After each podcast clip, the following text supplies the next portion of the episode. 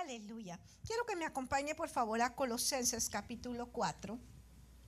Colosenses capítulo 4. Y aquí que esta mañana vamos a estar meditando en esta palabra. Colosenses capítulo 4. Vamos a empezar desde el versículo 2 hasta el versículo 6.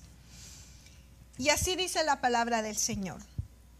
Perseverad, perseverad en la oración, velando en ella con acción de gracias orando también al mismo tiempo por nosotros, para que el Señor nos abra la puerta para la palabra, a fin de dar a conocer el misterio de Cristo, por el cual también estoy preso, para que lo manifieste como debo hablar.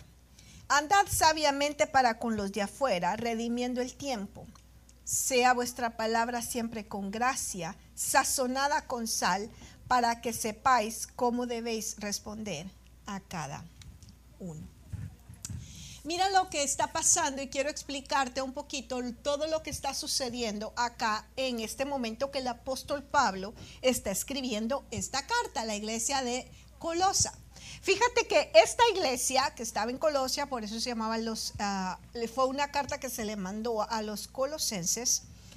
El apóstol Pablo, Pablo la escribe desde la cárcel en este momento histórico, el apóstol Pablo está preso por, por predicar la palabra del Señor. Entonces, él está metido en la cárcel.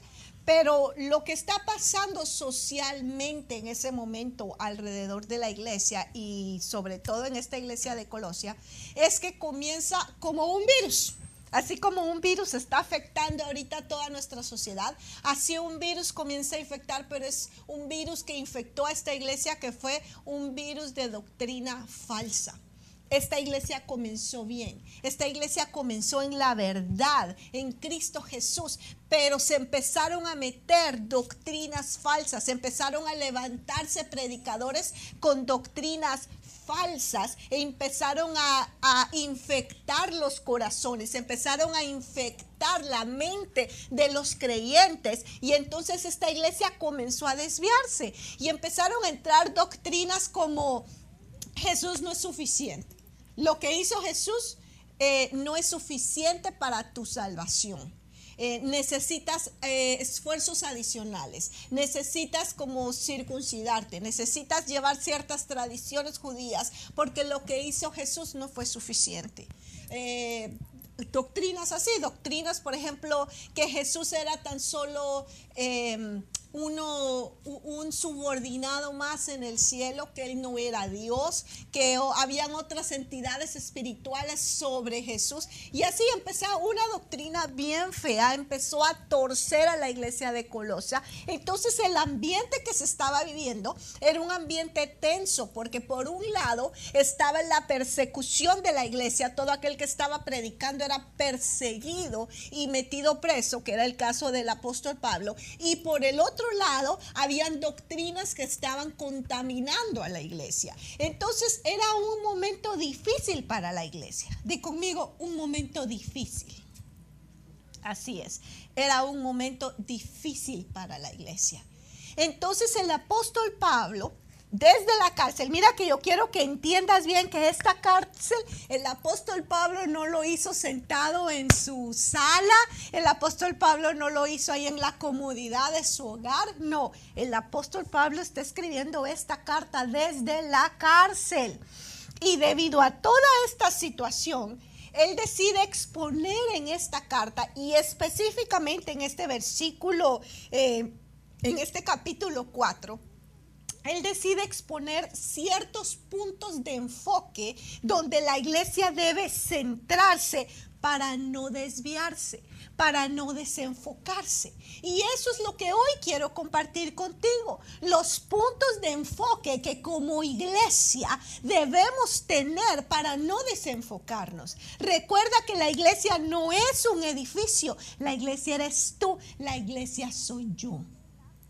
Y hoy quiero compartir contigo puntos de enfoque para que la iglesia no se desvíe, para que la iglesia no se contamine. Mira, hay algo peor que el virus que está ahí afuera contaminando. Y eso peor se llama pecado. Y eso peor se llama la distracción del mundo. Y eso peor se llama el desenfoque porque ciertamente el virus contamina un cuerpo, pero cuando el enemigo entra por medio del desenfoque a una persona, a un corazón, a un hogar, viene a contaminar alma, viene a contaminar corazones. Y es por eso tan importante, mi amado hermano, mi amada hermana, mi amado amigo, amiga, que hoy nos enfoquemos. Hoy más que nunca tenemos que estar enfocados. Y estos puntos de enfoque que el apóstol Pablo dejó aquí en Colosenses capítulo 4 nos van a ayudar tanto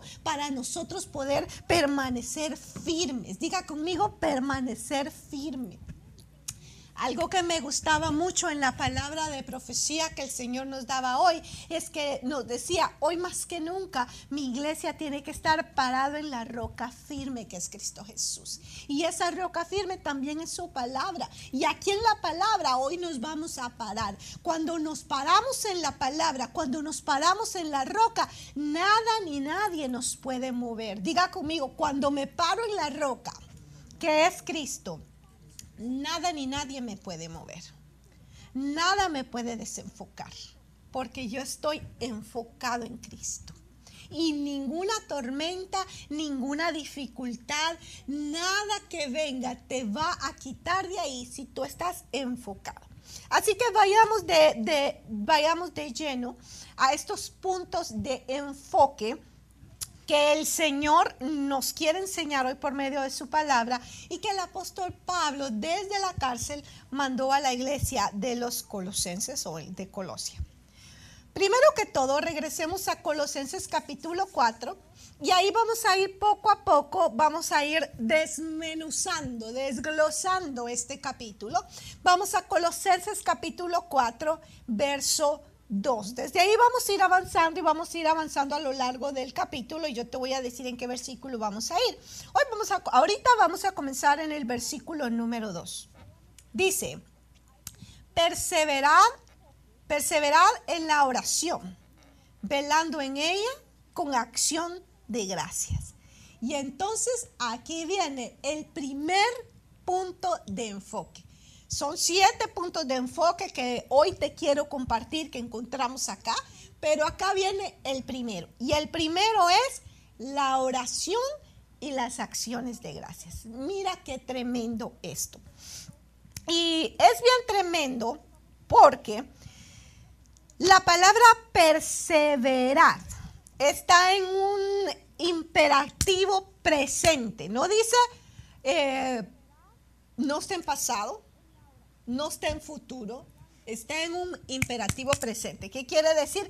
Que eso debe ser constante. El apóstol Pablo le está diciendo a la iglesia, el primer punto de enfoque que como iglesia tenemos que tener es perseverar en la oración. Persevera en la oración. La oración, la oración, la oración. La oración en la mañana, la oración al mediodía, la oración en la noche. La oración. Eso es algo continuo. La oración debemos hacer de la oración un estilo de vida. No, la oración no debe de ser cinco minutos en la mañana, cinco en la tarde y cinco en la noche. No, la oración debe ser un constante fluir en nuestra vida. Debemos hacer de nuestra vida una vida constante de oración. Mira, nosotros podemos ver el ejemplo en Cristo Jesús. Jesús siendo el Hijo de Dios. Si tú lees la historia de Jesús en Mateo, Marcos, Lucas o Juan, no importa cuál de esos evangelios tú leas para poder comprender la vida de Jesús cuando estuvo aquí en la tierra, tú vas a ver algo bien poderoso y lo que tú vas a ver es que Jesús oraba en todo el tiempo.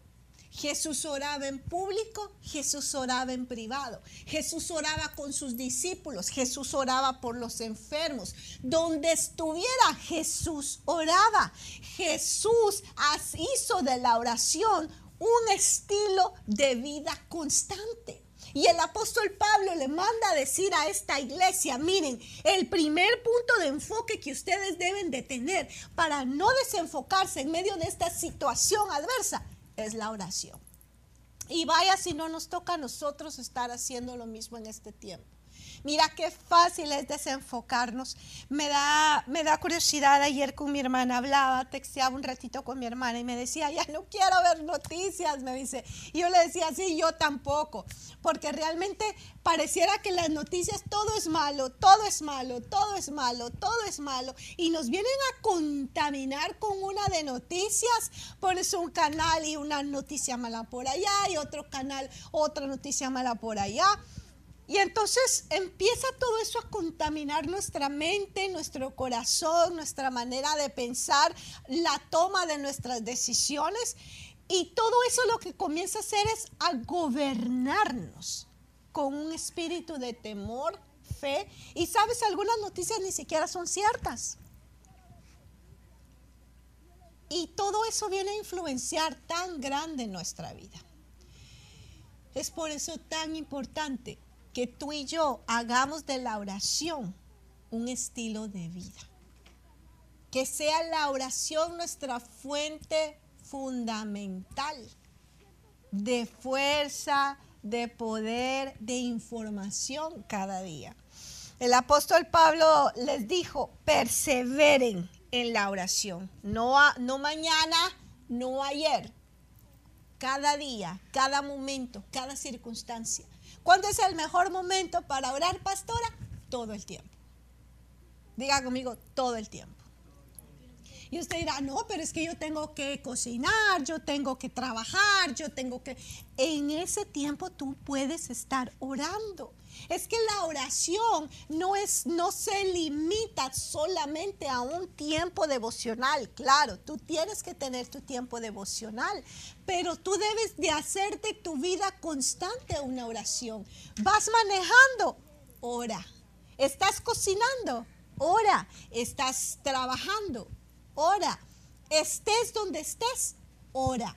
Orad en todo el tiempo. La oración es crucial, es importante para la vida de un cristiano porque le da la victoria. Di conmigo, la oración me da la victoria. Saben, en un momento, hace un tiempo yo leí un cuadro muy lindo y se me quedó grabado en mi mente. Y este cuadro decía, el que comienza su día de rodillas, lo termina de pie. Y el que lo comienza de pie, lo termina de rodillas. Y mira qué gran verdad, porque cuando nosotros iniciamos cada día orando, entregando nuestra vida al Señor, viene una fuerza poderosa dentro de nosotros para afrontar sea lo que sea durante el día y al final podemos permanecer de pie y podemos ser victoriosos en Cristo Jesús. La oración es la llave de la victoria del cristiano. Diga conmigo, la oración es la llave de la victoria. Mira Salmo 88.1 dice, oh Señor, Dios de mi salvación, de día y de noche he clamado delante de ti. Llegue mi oración a tu presencia, inclina tu oído a mi clamor. Mira cómo oraba el salmista David. Decía, de día y de noche clamo a ti. Llegue mi oración a tu presencia, inclina tu oído a mi clamor. Entonces, ¿cuándo es el mejor momento para orar? Lógicamente, te despiertas de la mañana y que sea lo primero, pero después de eso, todo el día, en todo tiempo, ora en todo tiempo. Recuérdate que la oración, la oración es más que un medio para pedir las cosas, ¿sabe? A veces usamos la oración como, como esa lista de Santa Claus, ¿verdad? Donde los, usted ha visto cuando, cuando los niños van a, a donde Santa Claus ¿Qué hacen los niños? Se sientan en las piernas de Santa Claus y le dicen, y quiero una bicicleta, y quiero una patineta, y quiero eh, un PSP, y quiero esto, y quiero lo otro. A veces sabe que a veces usamos la oración así. Como que Dios fuera Santa Claus y nos sentamos en sus piernas a pedir, y por favor bendíceme, y por favor ayúdame, y por favor trae salvación para fulano y para mengano, y por favor cúbreme a mí del coronavirus y cubre. Y, es como que fuera una lista de, de Navidad.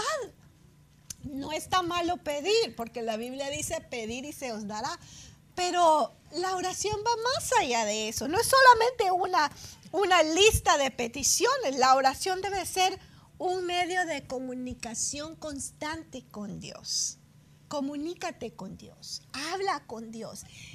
Y lleva una relación constante con Dios. Sabes, me recuerdo que conocí eh, una persona que me contaba eh, que esta persona había conocido a otra persona que cuando comía se sentaba, ponía su plato, su taza o su vaso, pero frente a él en la misma mesa ponía otro plato, otra taza o vaso y otra cubierto. Y se sentaba y le decían, ¿y quién más va a comer contigo si solo tú estás? Y decía, no, yo no estoy solo, el Espíritu Santo está aquí y le preparé un lugar porque ahorita mientras como voy a hablar y voy a, voy a dialogar con él. Y parecía un poquito exagerado, pero qué lindo que nosotros podamos tener una relación. La oración no es un hábito. No es, bueno, voy a orar. Es cierto, amén. A veces ni entendemos lo que dijimos, ¿verdad? A veces solo oramos por la comida. Pero es importante que nosotros dialoguemos, tengamos una comunicación constante con Dios. ¿Quieres estar enfocado en medio de este tiempo? Es importante que entonces desarrolles una vida de oración todo tiempo. Debe ser un lazo de comunicación, perseverando todo el tiempo. No es opcional. Diga conmigo, no es opcional.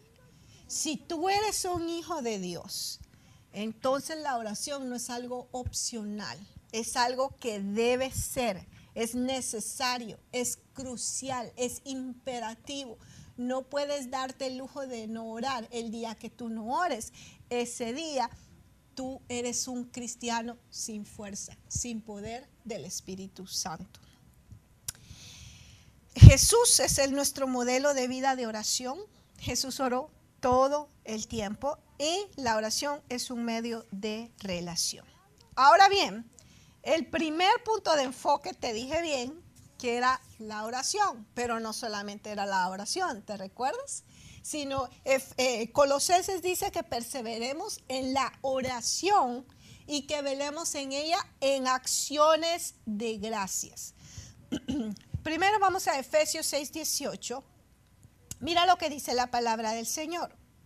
Con toda oración y súplica, orad en todo tiempo en el Espíritu, y así velad con toda perseverancia y súplica por todos los santos.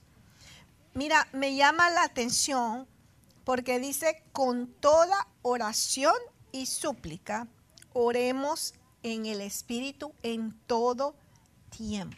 Diga conmigo en todo tiempo. Yo quiero que tú entiendas que la oración debe ser constante todo el tiempo. Que la oración es una de las armas más fuertes que como cristianos tenemos. Si tú te enfocas en orar todo el tiempo, no vas a fracasar. Tu vida no va a ser débil. Venga la tormenta, venga el viento, venga la circunstancia, venga el coronavirus, venga lo que venga tú no vas a desfallecer porque tu vida de oración te va a mantener enfocado en las cosas celestiales. Eso es lo que hace la oración. Te enfoca en el cielo, te conecta con el cielo. Ciertamente tiene los pies en la tierra, pero la oración te va a enfocar allá con lo eterno, con lo poderoso, con lo verdadero. Amén. Todo el tiempo.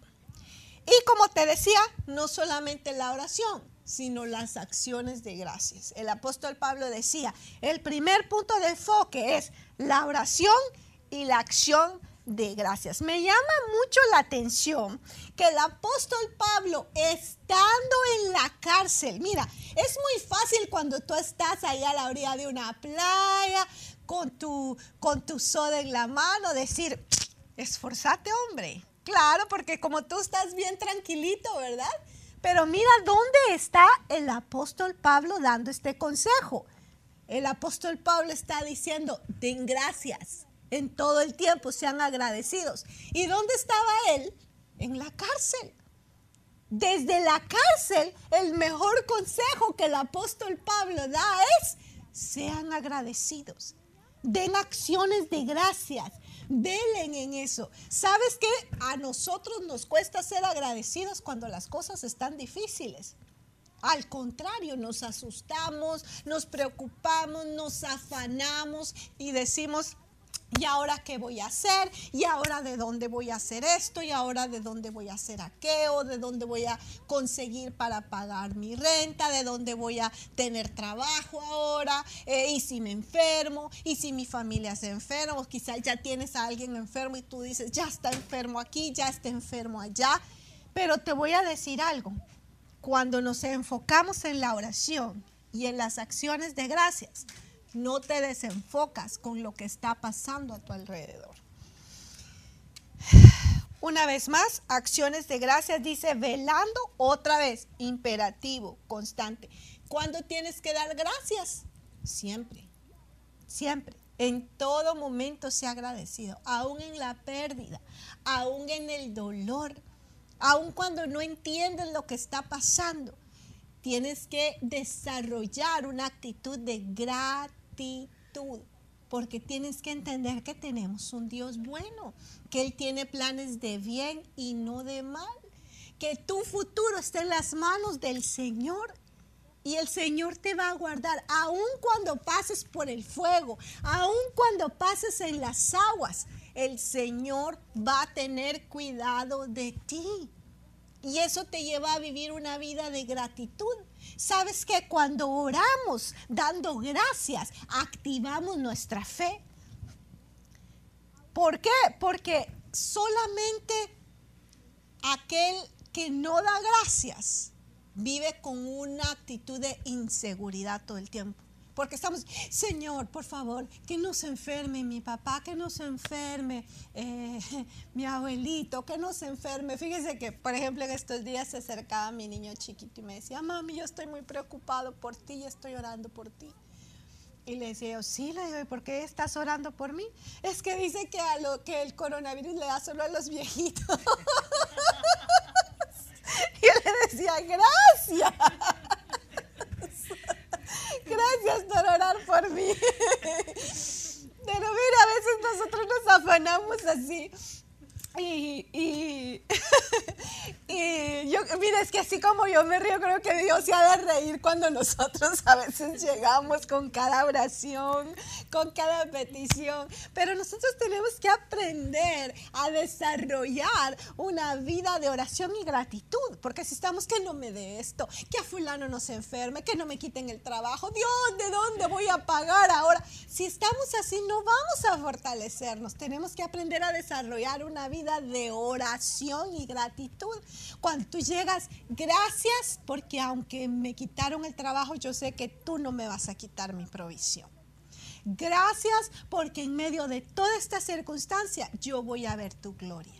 Gracias porque en esta enfermedad yo sé que yo voy a ver tu mano de sanidad. Gracias porque en esta pérdida yo sé que tú te vas a manifestar. Gracias porque esta situación yo sé que me va a ayudar a poder estar más cerca de ti. Mira, cuando empezamos a ser agradecidos, comenzamos a desarrollar otro nivel de fe, otro nivel de confianza y comenzamos a activar las promesas de Dios en nuestra vida. Sabes que nuestra fe crece cuando tú eres agradecido. ¿Quieres que tu fe crezca? Sea agradecido. Comienza a agradecer. No comiences pidiendo, comienza agradeciendo. Gracias porque tú te vas a manifestar. Gracias. No eres, cuídame, Señor. No, Ora, gracias porque yo sé que tú me cuidas. Y estás activando tu fe, lo estás... Em, estás subiendo de nivel en tu, en tu, comunicación con Dios, estás ministrando tu alma, estás confesando el poder de Dios sobre tu vida. El agradecimiento es una característica de qué tan maduro eres, porque solo la gente madura sabe dar las gracias, aún en los tiempos difíciles. Ah, sí, la acción de gracia nos, nos lleva a una vida de adoración, fe y victoria. Porque comienzas a adorarle, comienzas a, le estás dando gracias, gracias, gracias por esto, gracias, aún en los momentos de difíciles.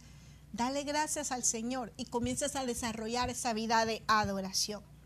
Y algo hermoso es que cuando das gracias, orando y das gracias, te enfoca en Dios, no en la realidad. Te enfoca en Dios. Ojos en Dios. Dile al que está a la par tuya, ojos en Dios. Ojos en Dios. Así es. Así que el primer punto de enfoque es la oración y la acción de gracias. ¿Quieres estar enfocado este año aún en medio de todo lo que venga? ¿Quieres estar enfocado en este momento aún en medio de la situación difícil? El primer punto es la oración y la acción de gracias. Ora y sea agradecido con el Señor. Amén. Eh, quiero compartir antes de terminar, Filipenses 4:6 dice, por nada estéis afanosos sino, sino antes bien en todo, mediante oración y súplica, con acción de gracias, sean dadas a conocer vuestras peticiones delante de Dios. No te afanes por nada. Tienes una necesidad, no te afanes. Da gracias. Sufriste una pérdida, no te afanes. Sea agradecido. Quizás no entiendes lo que está pasando. Tranquilo. Solo da gracias. Solo da gracias. Dios tiene el control. Tal vez a todos se les fue ya la situación del control. Tal vez ya nadie sabe ni qué hacer, pero Dios no ha perdido el control. Aún en medio de la pérdida de alguien que tú amas, tranquilo, tranquila. Dios tiene el control de tu vida y va a traer el consuelo y las fuerzas que tú necesitas para que puedas salir adelante y aún hay planes de bendición, aún hay un futuro, no te desanimes, aún hay un futuro, aún hay una esperanza que Dios tiene para ti y tu familia. El punto número dos, el enfoque número dos, lo encontramos en Colosenses 4.3. Vimos que el primer enfoque, el punto de enfoque era la oración y la acción de gracias. Ese es el primer punto donde tenemos que estar enfocados en este momento. El segundo es tiene mucho que ver con la oración. Colosenses 4:3, orando al mismo tiempo también por nosotros, para que Dios nos abra una puerta para la palabra, a fin de dar a conocer el misterio de Cristo, por el cual también he sido encarcelado. El segundo punto es oración para puertas abiertas. ¿Cómo así oración para puertas abiertas? Bueno, este es el tiempo donde tenemos que estar enfocados en que se están abriendo las puertas para poder comunicar la palabra de Dios. Sabes, siempre estamos orando por, todos tenemos un familiar que no conoce de Cristo. Todos tenemos quizá un padre todos tenemos quizás una mamá, quizás un abuelito, quizás un primo, un tío, un sobrino, quizás alguien del trabajo, un jefe, un amigo que no conoce a Cristo Jesús.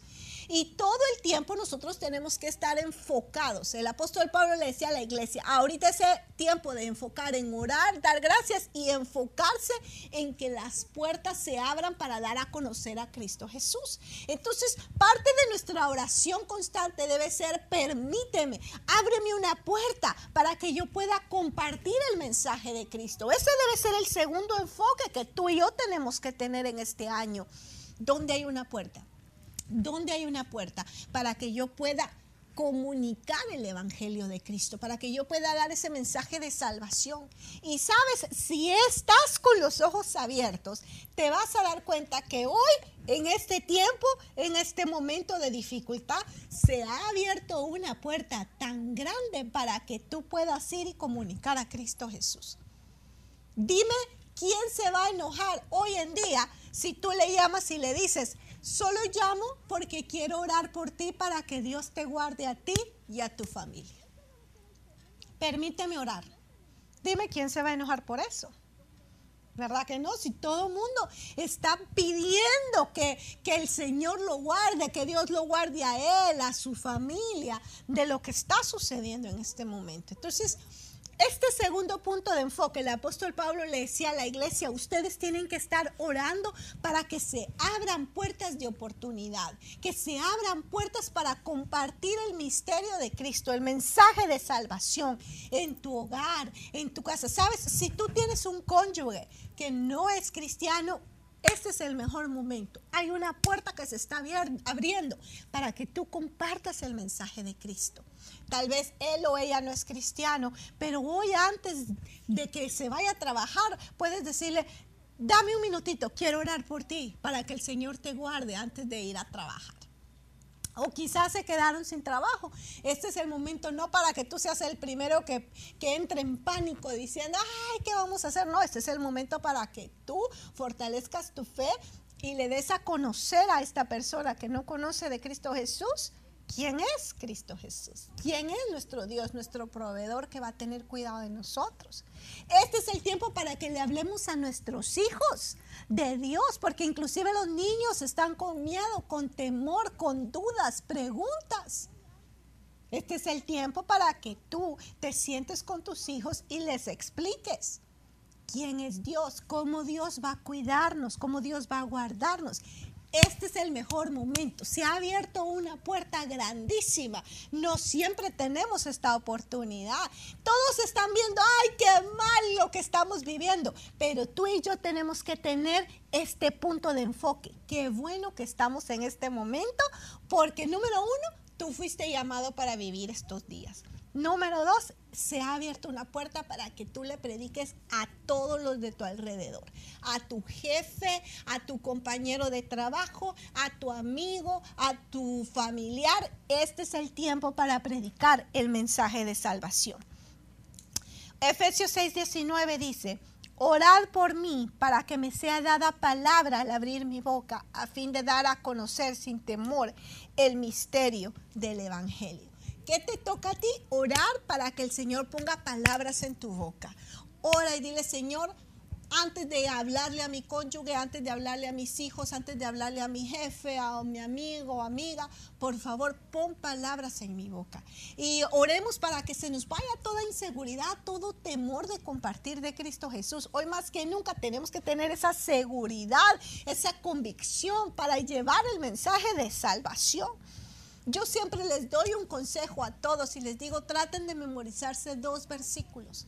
Dos versículos. Uno que traiga esperanza y uno que traiga sanidad. Traiga, memorícese dos versículos para que siempre usted tenga la palabra correcta en su boca. Alguien está enfermo, ya tiene ahí su versículo. Alguien está en una dificultad, ya tiene ahí su versículo de esperanza. Pero usted siempre memorice esos dos versículos este es el tiempo en que tienes que estar enfocado. Número uno, ¿en qué? En la oración y acción de gracias. Y número dos, en buscar esa puerta para compartir el mensaje de Cristo Jesús.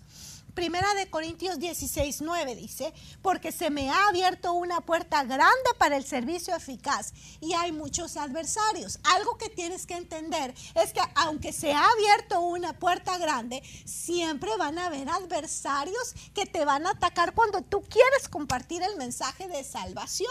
Y no te debes de, de desmotivar porque alguien te está atacando. Siempre van a haber adversarios, pero tu enfoque no debe estar en los adversarios tiene que estar en la puerta que se te ha abierto para compartir el Evangelio de Cristo. Siempre el enemigo va a querer poner tropiezos. Siempre va a haber un adversario que te, se quiera burlar de ti, que quiera poner tropiezo para lo que tú estás hablando.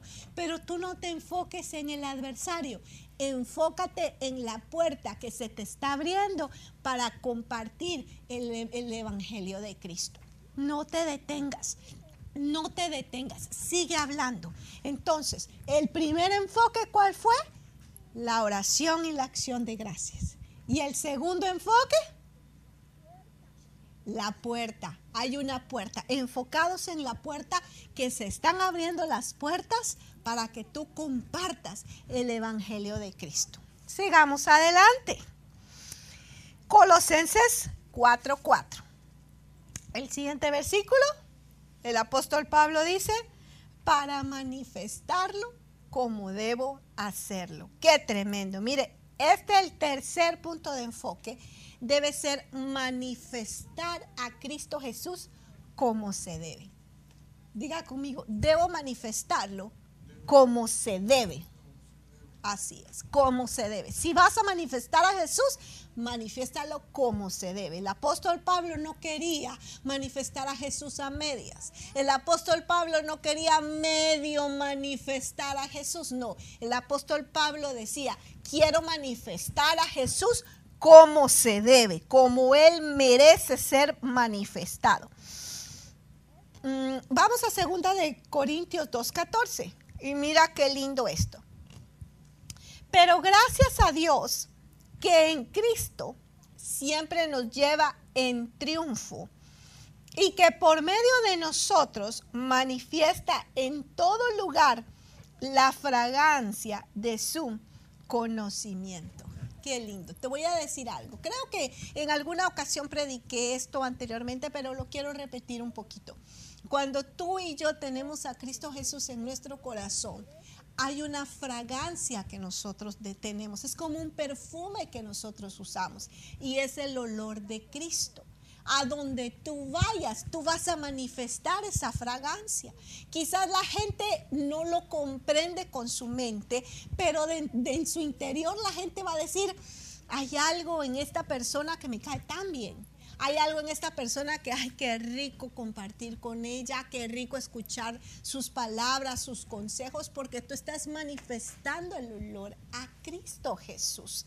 Entonces, dice la palabra de Dios que Cristo nos lleva de triunfo en triunfo, que pero que por medio de nosotros Cristo manifiesta su olor a todo lugar donde nosotros vayamos. Entonces, donde tú estés, tienes que tratar de manifestar a Cristo en ese lugar. Que los que estén a tu alrededor sepan que hay esperanza. Que los que estén a tu alrededor sepan que hay salvación. Que los que estén a tu alrededor sepan que hay una respuesta, que hay un camino, que hay una, hay una manera para que ellos puedan solucionar cualquiera de sus circunstancias. Y ese camino y esa verdad y esa vida se llama Cristo Jesús. Y la gente lo va a saber por medio de ti, pero no solamente por medio de tus palabras. Tú debes de aprender a manifestarlo con todo lo que tú eres, con todo lo que tú haces,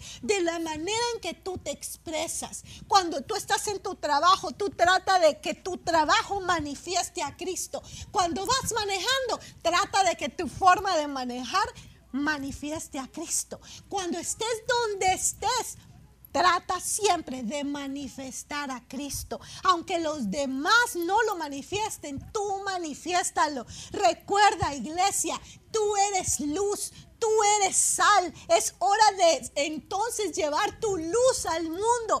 Es hora de salar al mundo. Es hora de inyectar ese poder de Cristo Jesús en el mundo. No podemos ser uno más que está metido en su casa asustado. No, no, no, no. Ciertamente nos tocó quizá quedarnos en casa, pero desde allí tú puedes hacer algo. Desde allí tú puedes impactar la vida de alguien. Sé luz, sé sal.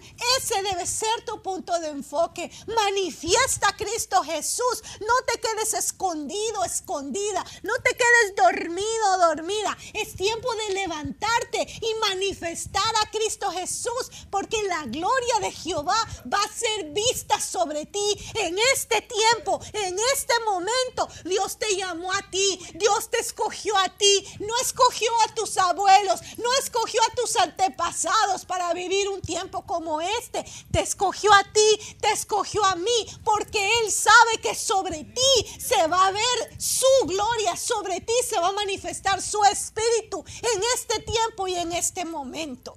Y es hora de que la iglesia manifestemos a Cristo Jesús como se debe. Sabes, el apóstol Pablo decía, yo llegué delante de ustedes y les traje no solamente palabra, sino poder. Diga conmigo, no solo palabra, sino poder. Es tiempo que la iglesia ya no sea solo palabra, sino poder. poder poder de Dios. El mundo necesita ver el poder de Dios. Sabes, en estos días escuchaba al presidente y a ciertas autoridades que decían, estamos por afrontar las dos semanas más difíciles de Estados Unidos. Esta mañana yo miraba que, que una persona muy importante del gobierno decía, Estados Unidos está por vivir el Pearl Harbor de este tiempo. Y yo decía, estamos por ver la gloria de Dios en su mayor expresión. Porque este es el tiempo en que como iglesia nos tenemos que levantar. Sí, probablemente va a haber necesidad. Sí, probablemente quizás haya pérdida, quizás haya muerte, quizás las noticias no van a ser muy alentadoras. Pero este es el tiempo que tú y yo, iglesia, nos paremos en el nombre de Jesús y manifestemos la gloria de Dios y manifestemos la esperanza y manifestemos el amor y digamos, hay una esperanza, hay salvación en medio de todas estas tinieblas. Iglesia, tú debes ser la luz, debes ser quien manifieste al Señor, quien manifieste a Cristo Jesús como debe ser manifestado. Amén. Aleluya. Ay, quiero mm, quiero avanzar a segunda de Corintios 2, 14 hasta el 17. Vamos a leer el versículo 17, 2 Corintios 2, 17. Mira, nosotros no somos como muchos que comercian con la palabra de Dios, sino que con sinceridad, como de parte de Dios y delante de Dios, hablamos en Cristo Jesús. Sabes, hay muchos que llamándose cristianos, llamándose eh, conocedores de la verdad, no manifiestan con su vida lo que su boca habla. No hay coherencia entre sus palabras y sus actos. Pero esos no somos nosotros. Nosotros no somos de los que falsifican la verdad. Porque, sabes, hay muchos que están haciendo del cristianismo motivo de burla. Porque la gente dice, bueno, y no que es cristiano, pues mírenlo cómo habla. Bueno, y no que es cristiana, pues miren lo que está haciendo. Bueno, y no que es cristiano, pues entonces hacen del cristianismo un motivo de burla. Pero este, o este no es tiempo para esto. Este es el tiempo en que tú y yo eh, hablemos con sinceridad la palabra de Dios, con poder, con autoridad. Iglesia, este es el tiempo. Nos llegó la hora de manifestar la gloria de Dios. Nos llegó la hora. Esta es la hora. Este es el momento. Quizás vas a ser tú directamente afectado. Tranquilo, tranquila. Aún en medio de la pérdida, vas a manifestar la gloria de Dios. Vas a manifestar la gloria de Dios. Porque el Espíritu Santo de Dios está en ti no estás solo, no estás sola. El Espíritu Santo de Dios está en ti, está sobre ti y te va a sacar adelante en poder y en victoria. ¿Dices amén ahí donde estás? Amén. Entonces, el primer punto de enfoque era la oración y las acciones de gracias. Enfocado ahí, les decía el apóstol Pablo, enfóquense en orar y dar gracias todo el tiempo. El segundo punto de enfoque, enfóquense en las puertas abiertas para llevar el mensaje de salvación. El tercer punto de enfoque, manifiesten a Cristo como se debe manifiéstenlo sin temor, sin miedo. como decía que aquella canción, ay Jalisco, no te rajes, ¿verdad? No nos podemos rajar en este momento. Este es el tiempo de manifestarlo. Ahora vayamos al cuarto punto de enfoque. Y eso lo encontramos en Colosenses 4 del 5 al 6. Dice, andad sabiamente para con los de afuera, aprovechando bien el tiempo que vuestra conversación siempre sea con gracia, sazonada como con sal, para que sepáis cómo debéis responder a cada persona. Mira qué tremendo. Entonces, la puerta número cuatro es que andemos sabiamente con los de afuera. Este es el tiempo en que tenemos que aprender a ser sabios con los que están allá afuera. Em, aprovechemos bien el tiempo. Mira, ahora que quizás eh, aquí tal vez el shutdown acá en Florida no ha sido tan drástico. Tal vez todavía estás saliendo a trabajar. Si aún estás saliendo a trabajar, aprovecha bien el tiempo. Aprovecha bien el tiempo. Este es el tiempo de llevar palabra de Dios. Comparte. Pero quizás ya te dijeron, ¿sabes qué? Ahorita no te presentes al trabajo, quédate en tu casa. Si te dijeron así, te voy a decir algo. No es tiempo de verte todas las series de Netflix. No es tiempo de sentarte en tu cama hasta las 4 de la tarde en tus pijamas. No, no es tiempo de eso. No es tiempo de pereza. No, no, no, no, no. Aprovecha bien el tiempo. Cada día debemos redimir el tiempo. El pastor nos hablaba bien lindo y nos daba un estudio acerca de lo que era redimir el tiempo. Que redimir el tiempo es hacer que ese tiempo lo dediquemos para que haya más de Cristo Jesús en nosotros.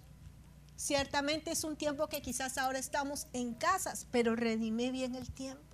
Redime el tiempo que estás con tus hijos. Ay, ahora nos tocó a todos los papás ser maestros y qué paciencia la que estamos desarrollando, ¿verdad? Estamos desarrollando bastante paciencia, no solo nosotros, miren, yo estoy desarrollando paciencia, pero mis pobres hijos están desarrollando más paciencia conmigo.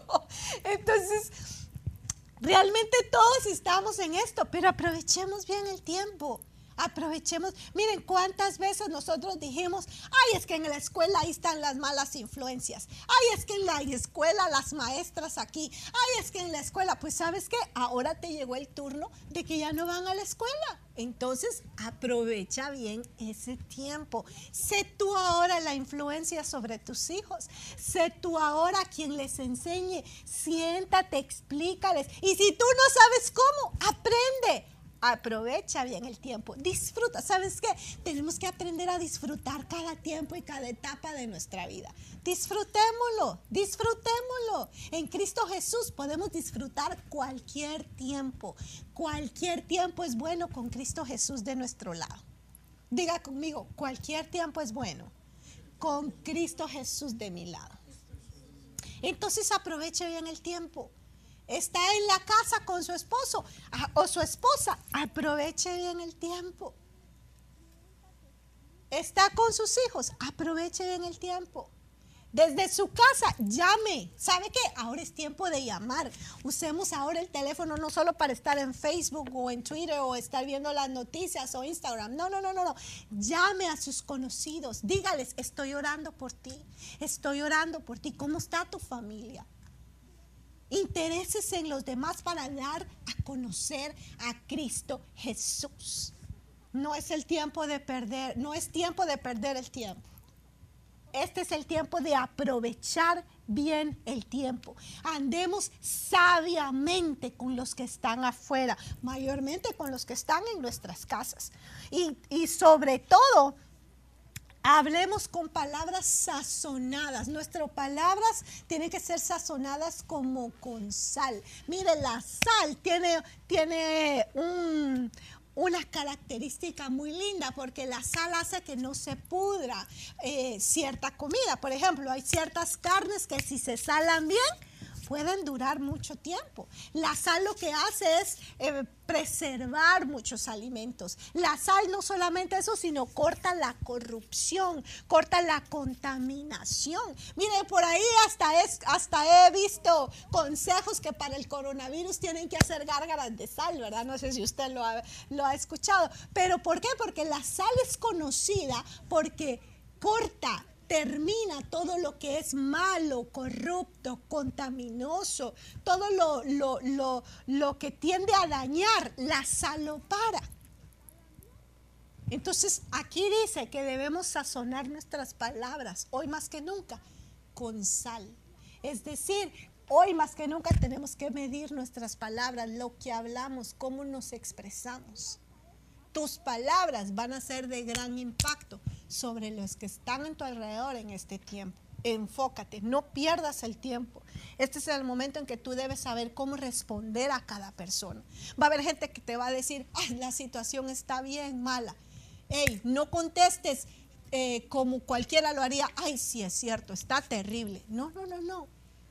Sazona tus palabras con sal. Puedes decir, pero hay una solución en Cristo Jesús. No pierdas la fe, Dios sigue en control. Es, es, tienes que recordarte de estos puntos de enfoque. Todos estos puntos de enfoque te van a llevar a vivir una vida en victoria en este tiempo. Amén. Aleluya. Siempre respondiendo con sabiduría. En tu casa, en tu trabajo, donde vayas. Mayormente ahora que estamos más tiempo con nuestra familia encerrados, ¿verdad? Los que estamos encerrados y ya no podemos salir a muchos lugares, ahora estamos más tiempo en familia. Sazona tus palabras con sal, con sabiduría. Amén.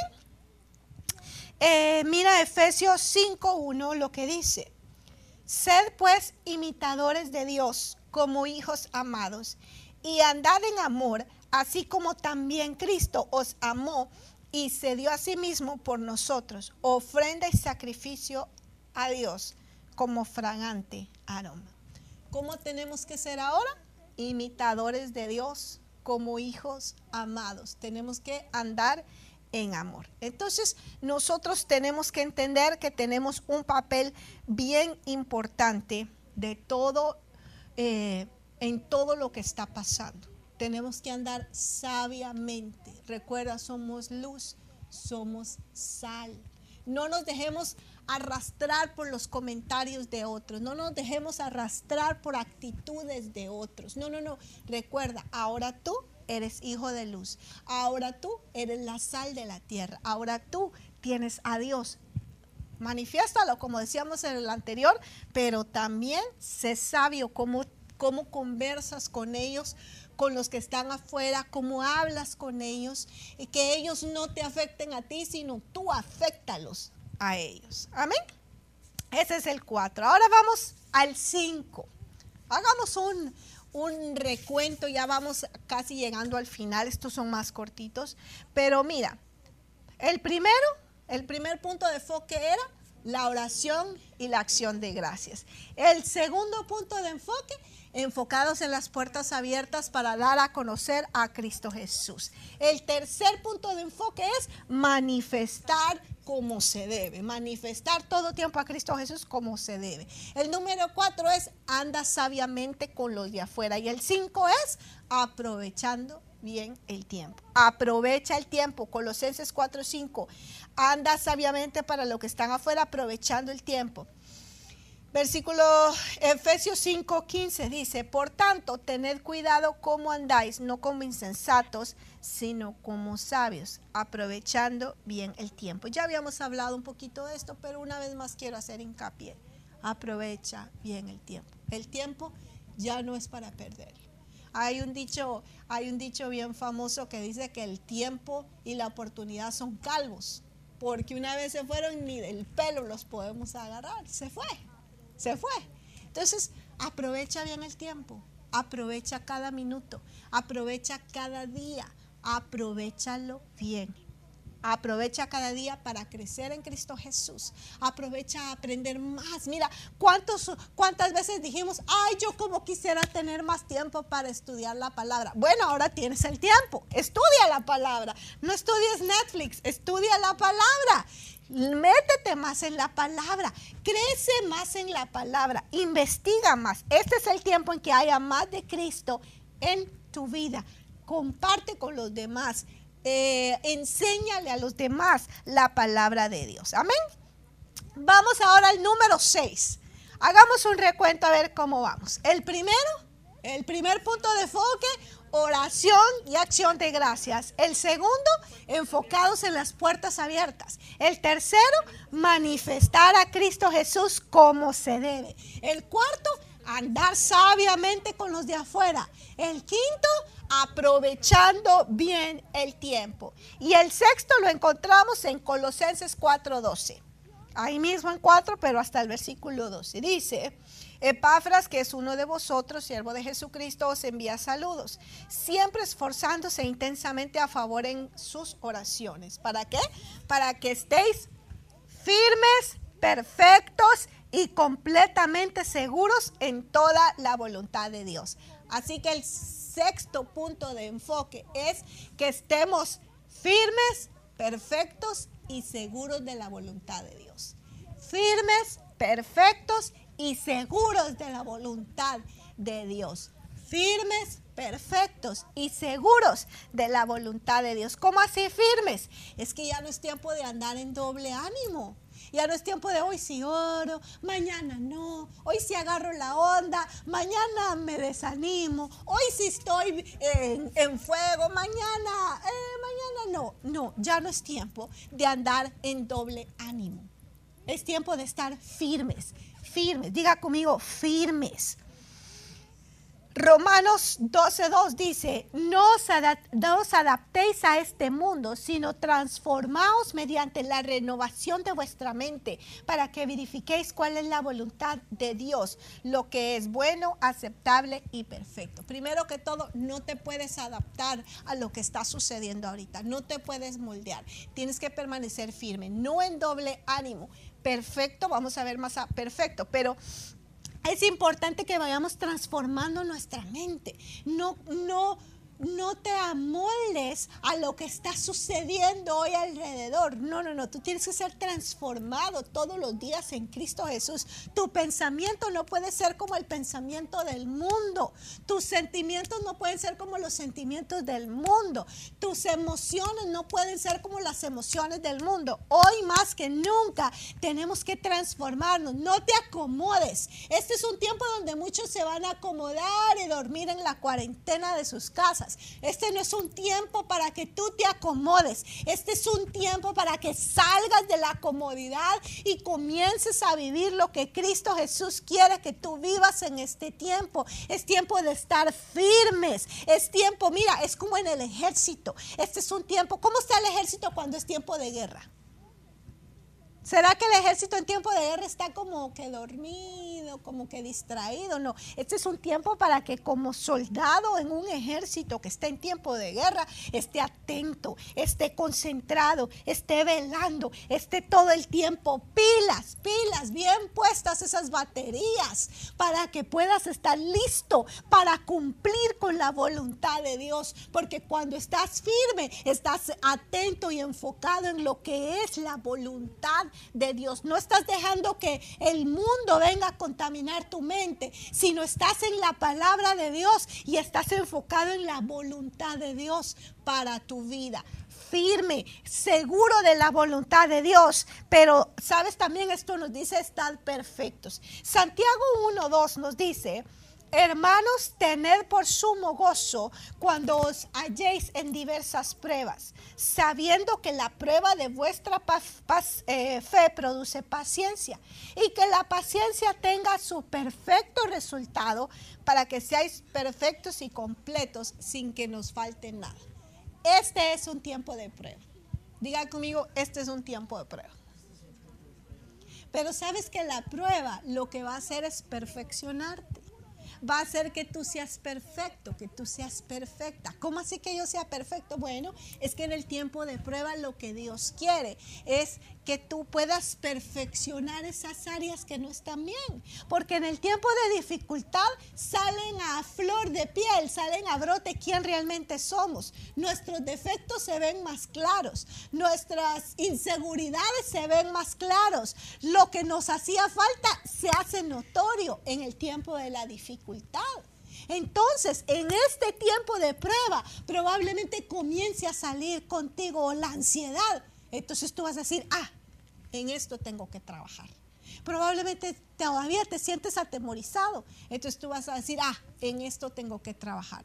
Probablemente ahora el tener a los niños en la casa dices, ay, ya no tengo paciencia para esto. Ah, en esa área tienes que trabajar. Este tiempo de prueba lo que va a hacer es que va a dejar en ti en evidencia las áreas que aún necesitas trabajar. Y lo que va a hacer al final de cuentas es perfeccionarte si te dejas trabajar en las manos del Señor. Es por eso que este tiempo es un tiempo de perfección. Vas a madurar, vas a crecer. Ya no te vas a quedar como un niño, una niña berrinchudo, berrinchuda que quiere hacer su voluntad.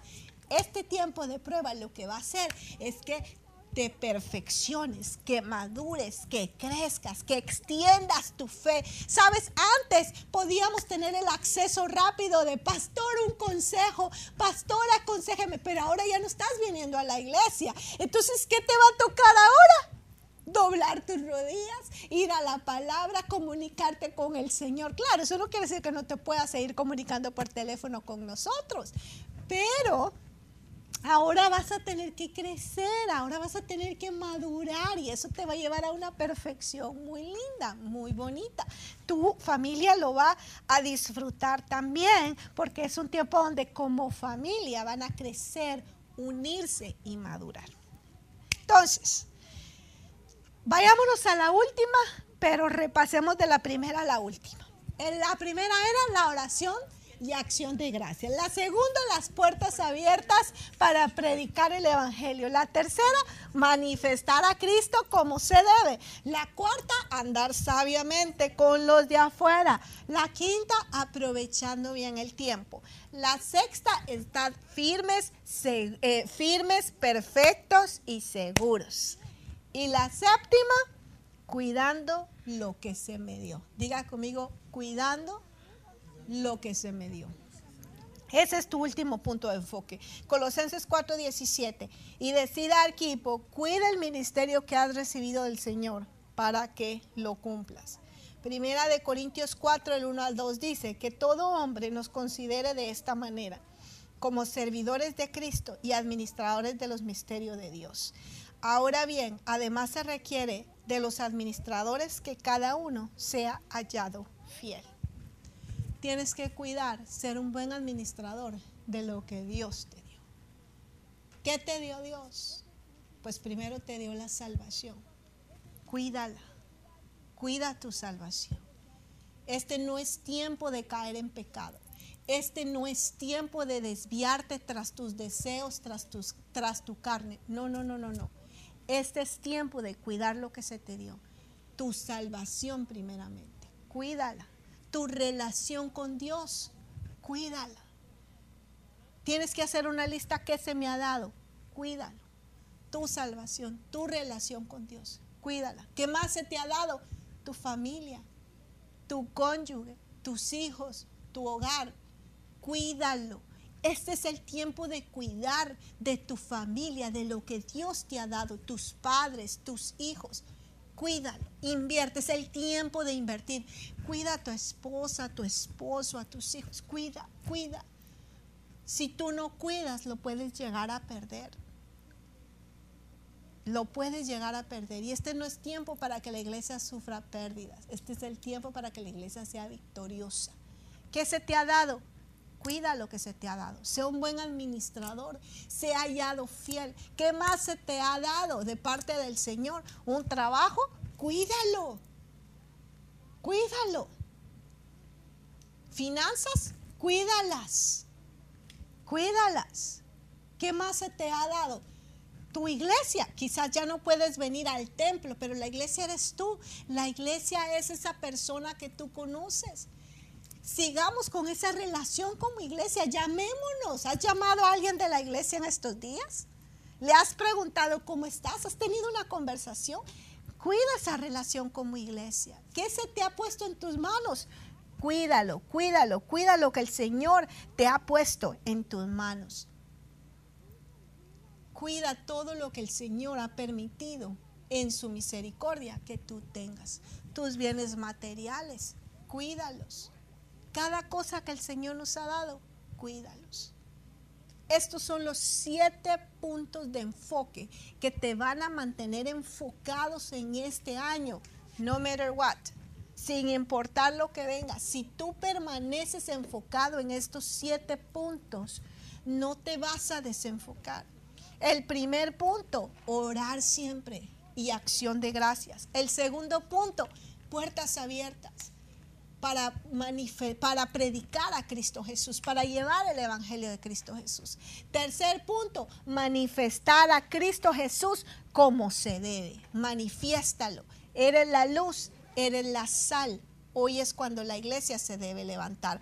Punto número cuatro, debes andar sabiamente con los de afuera. Este es el tiempo que los de afuera conozcan a Cristo Jesús por medio de tu vida. Número cinco, aprovecha bien el tiempo. Este no es el tiempo de perderlo. Este no es el tiempo de dormir, de holgazanear. No, no, no. Este es el tiempo de llenarte de Cristo Jesús, perfeccionarte en Él y darlo a conocer. Aprovecha bien el tiempo.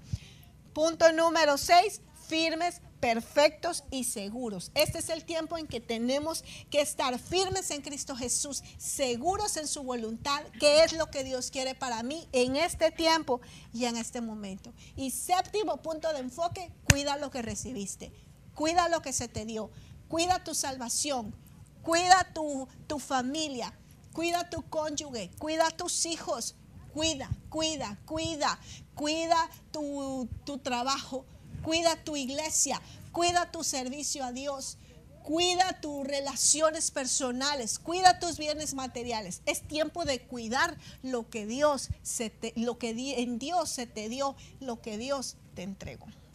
Ponte de pie ahí donde estás, quisiera orar por ti. Quisiera pedirle a mi esposo también que nos acompañara y quisiéramos bendecir tu familia.